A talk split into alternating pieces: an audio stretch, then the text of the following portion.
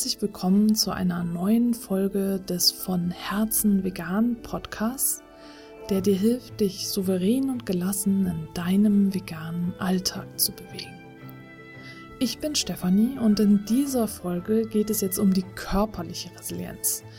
Wenn du dich jetzt fragst, was ist denn das und was, worum geht's hier überhaupt, dann hast du höchstwahrscheinlich noch nicht die vorangegangenen Folgen gehört und ich würde dir sehr ans Herz legen, diese Folgen erstmal zu hören, bevor du mit dieser hier startest, denn die Folgen bauen ein wenig aufeinander auf und dann ist das Verständnis einfacher, wenn du damit anfängst und dann erst wieder hin zurückkehrst.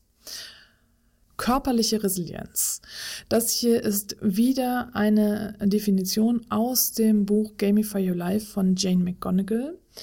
Und zwar sagt Jane McGonigal, Zitat Anfang, körperliche Resilienz bezeichnet die Fähigkeit ihres Körpers, Stress auszuhalten und sich selbst zu heilen. Und Forschungsergebnissen zufolge steigern Menschen ihre körperliche Resilienz am besten mit Bewegung.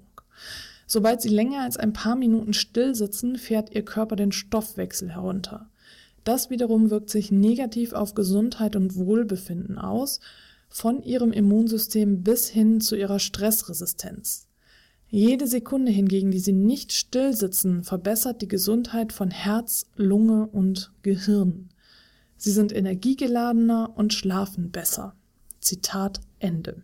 Jetzt liegt es natürlich nahe, um deine körperliche Resilienz äh, zu stärken, Sport zu treiben.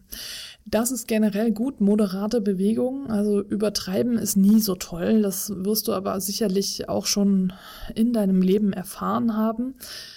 Aber moderate körperliche Bewegung ist definitiv zu empfehlen. Du kannst aber deine körperliche Resilienz nicht nur durch jeden Tag eine Stunde Joggen steigern, sondern auch durch ganz einfache Übungen und dazu gehört zum Beispiel 60 Sekunden Summen. Jede Melodie ist erlaubt, 60 Sekunden Summen. Du stellst den Timer von deinem Handy und summst 60 Sekunden lang irgendein Lied, was dir gefällt. Das stärkt auch schon deine körperliche Resilienz. Genauso wie ein Glas Wasser trinken es gibt quasi nichts, wogegen das nicht helfen würde, ein Glas Wasser zu trinken. Du bist danach besser gelaunt, förderst deinen Muskelaufbau, behältst dein Hungergefühl unter Kontrolle und steigerst dein Energielevel, was das Immunsystem anregt. Das ist also alles wieder wissenschaftlich bewiesen, sind alles Beispiele aus dem Buch Gamify Your Life. Oder du legst eine Tanzpause ein. Lass alles stehen und liegen und tanze zu einem deiner Lieblingslieder. Eignet sich auch super als Gemeinschaftsaufgabe mit Partner, Partnerinnen oder Kindern. Wenn also zum Beispiel, äh, wenn du Kinder hast, dein Kind schlecht gelaunt ist, könntest du ihm auch vorschlagen, komm, lass uns ein Lied aussuchen und dann tanzen wir wild irgendwie durch die Wohnung und schütteln alles raus, was da so an negativer Energie äh, in uns ist das hebt die Laune und stärkt deine körperliche Resilienz und natürlich auch die deines Kindes dann oder deiner Kinder. Was auch hilft, was generell in Notsituationen hilft, ich werde auch noch mal eine Folge oder auch mehrere Folgen zum Thema was machen in einer akuten Situation, wie kannst du da reagieren? So eine Art Notfallkoffer, den der auch Teil des Clans, des von Herzen veganen Clans ist. Ähm, dann vorstellen. Dazu gehört in jedem Fall immer auch die Poweratmung. Und zwar ist es eine Atemtechnik, um Stress zu reduzieren, Schmerz zu mildern, Konzentration zu fördern, Migräne zu stoppen und Panikattacken vorzubeugen. Und zwar ist es ganz simpel. Du atmest ein und zählst dabei bis vier, ganz langsam, und dann atmest du aus und zählst langsam bis acht. Also ein bis vier zählen, aus bis acht zählen. Du kannst es ja jetzt mal machen, also ein bis vier zählen und aus bis acht zählen.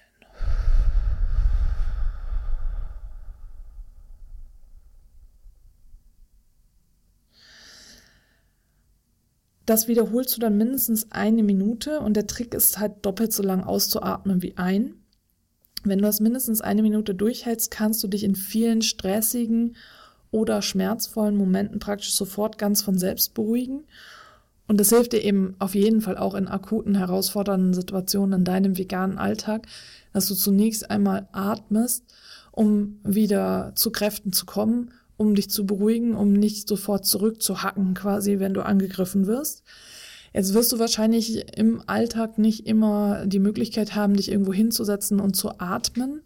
Das heißt, es macht Sinn, dann den Raum zu verlassen und zum Beispiel die Toilette aufzusuchen. Da ist es vielleicht nicht immer so schön tief einzuatmen, weil es nicht so toll riecht, das verstehe ich auch, aber meist ist die Toilette dann äh, der Ort, an dem der einzige Rückzugsort quasi, an dem du dann in Ruhe atmen kannst.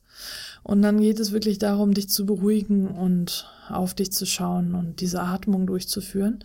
Und üb die ruhig auch mal, dass es so für dich völlig normal wird, dass du vielleicht abends, bevor du dich hinlegst, dann diese Poweratmung machst und dich damit beruhigst, dein Betriebssystem quasi runterfährst, ja, dein Nervensystem beruhigst und atmest, einfach nur atmest und atme am besten auch in den Bauch ein. Leg vielleicht die Hände auch auf den unteren Bauch und spür, wie du da einatmest und dann halt wieder ausatmest. Also so in den Bauch atmen beruhigt auch sehr. Eine weitere Übung ist einfach spazieren gehen und zwar ohne irgendwelche Ablenkungen am besten. Also nicht äh, dabei diesen Podcast hören oder irgendeinen anderen, keine Musik hören, dich nicht unterhalten, sondern einfach nur spazieren gehen und die Umwelt auf dich wirken lassen, das Vogelgezwitscher dir anhören, den Wind wehen, hören und spüren und einfach nur spazieren gehen. Was du damit gut verbinden kannst, ist das Waldbaden. Und zwar ist das eine japanische Therapieform, bei der du dich in die Nähe so vieler Bäume wie möglich begibst, um das eigene Wohlbefinden und das Immunsystem anzukurbeln. Bäume geben luftgetragene Chemikalien ab, die die weißen Blutkörperchen im Menschen anregen, die wiederum essentiell für unsere Immunfunktion sind und den Spiegel des Stresshormons Cortisol senken. Und deine Aufgabe wäre dann, wenn du dich fürs Waldbaden entscheidest, mindestens fünf Minuten neben oder unter einem Baum zu verbringen. Wahrscheinlich ist auch in einem Baum unproblematisch. Bau dir ein Baumhaus. Kletter in einen Baum, setz dich da rein, aber neben oder unter einem Baum hilft auf jeden Fall auch und mindestens fünf Minuten.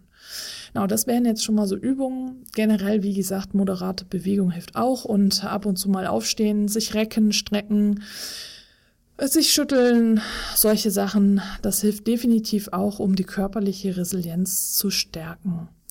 Hast du Fragen, schreib mir gerne. Und in der nächsten Folge geht es dann weiter mit dem vierten Resilienztyp, der emotionalen Resilienz. Und da werde ich dir natürlich auch wieder Übungen vorstellen und ich freue mich, wenn du dann wieder mit dabei bist.